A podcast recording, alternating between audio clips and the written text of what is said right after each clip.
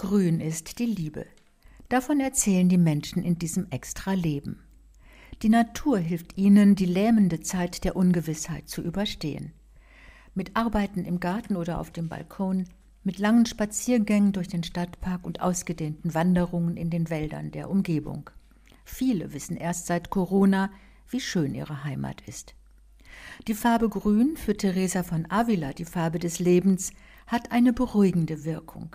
Hinzu kommt die gute Luft. Wir Menschen sind einfach Naturwesen mit einem Drang nach draußen. Darum ist der Garten so heilsam. Vera und ihre Tochter Daria zum Beispiel erfüllen sich ihre Sehnsucht nach frischer Luft und Ruhe in ihrem Schrebergarten. Und in der Erde können sie so richtig mit den Händen wühlen. Herrlich. Das sagt auch Landwirt Marc Schweighöfer, der auf seinem Bauernhof die Idee der solidarischen Landwirtschaft verwirklicht. Das heißt, private Haushalte tragen Kosten und Risiko mit und teilen sich die Arbeit und die Ernte. Damit helfen sie, dass der Bauer auch in Zeiten von Corona unabhängig bleibt. Aristoteles findet das gut. In unserem Extra-Leben fragen wir, wie können wir angemessen mit der Corona-Krise umgehen?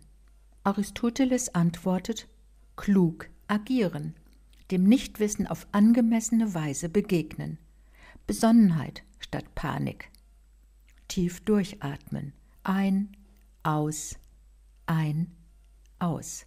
Der Atem ist die Heilkraft des Lebens. Ein gesunder Erwachsener atmet pro Tag mehr als 10.000 Liter Luft ein. Der Atem ist unser Freund, Geheimnis des Lebens, und welche Heilkraft der Mensch durch ihn erfährt, berichten wir in diesem extra Leben.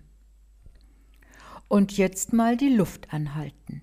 Eines Tages verkündete Annemarie, 80 Jahre alt, ich will mich nochmal verlieben. Ich will einen Mann kennenlernen. Und Annemarie ging ins Internet und lernte tatsächlich ihre große Liebe kennen. Annemarie lehrt uns, mit 60, 70, 80 und mehr dürfen Frauen und Männer nochmal träumen. Die Alten emanzipieren sich. Sie wissen, was sie wollen und vor allem, sie wissen, was sie nicht mehr wollen. Was ist das Besondere und Wunderschöne an der Liebe auf den späten Blick? Darüber berichtet in diesem Extra die Buchautorin Hanne Huntemann, die mit Annemarie und zahlreichen anderen Frauen und Männern über dieses Thema gesprochen hat. Und die Jüngsten sind sie auch nicht mehr aber ihre Musik ist immer noch jung und aufregend. Die Rede ist von den Beatles. Vor 50 Jahren endete die Ära der berühmtesten Popgruppe der Welt und Millionen Menschen waren schockiert.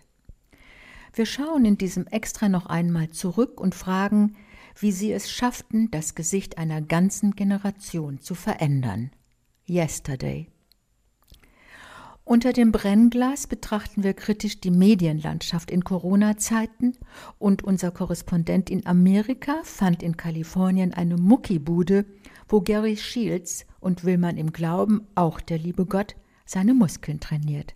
Und dabei hört er Gospelmusik oder kleine Lesungen aus der Bibel. Und sicher bittet Gary darum, dass das Coronavirus seine Muckibude verschonen möge.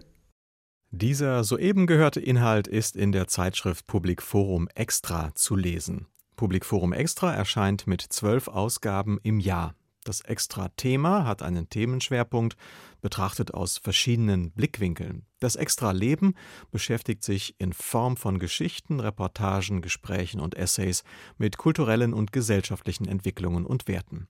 Die Ausgaben erscheinen im monatlichen Wechsel. Weitere Informationen finden Sie im Internet unter extra.public-forum.de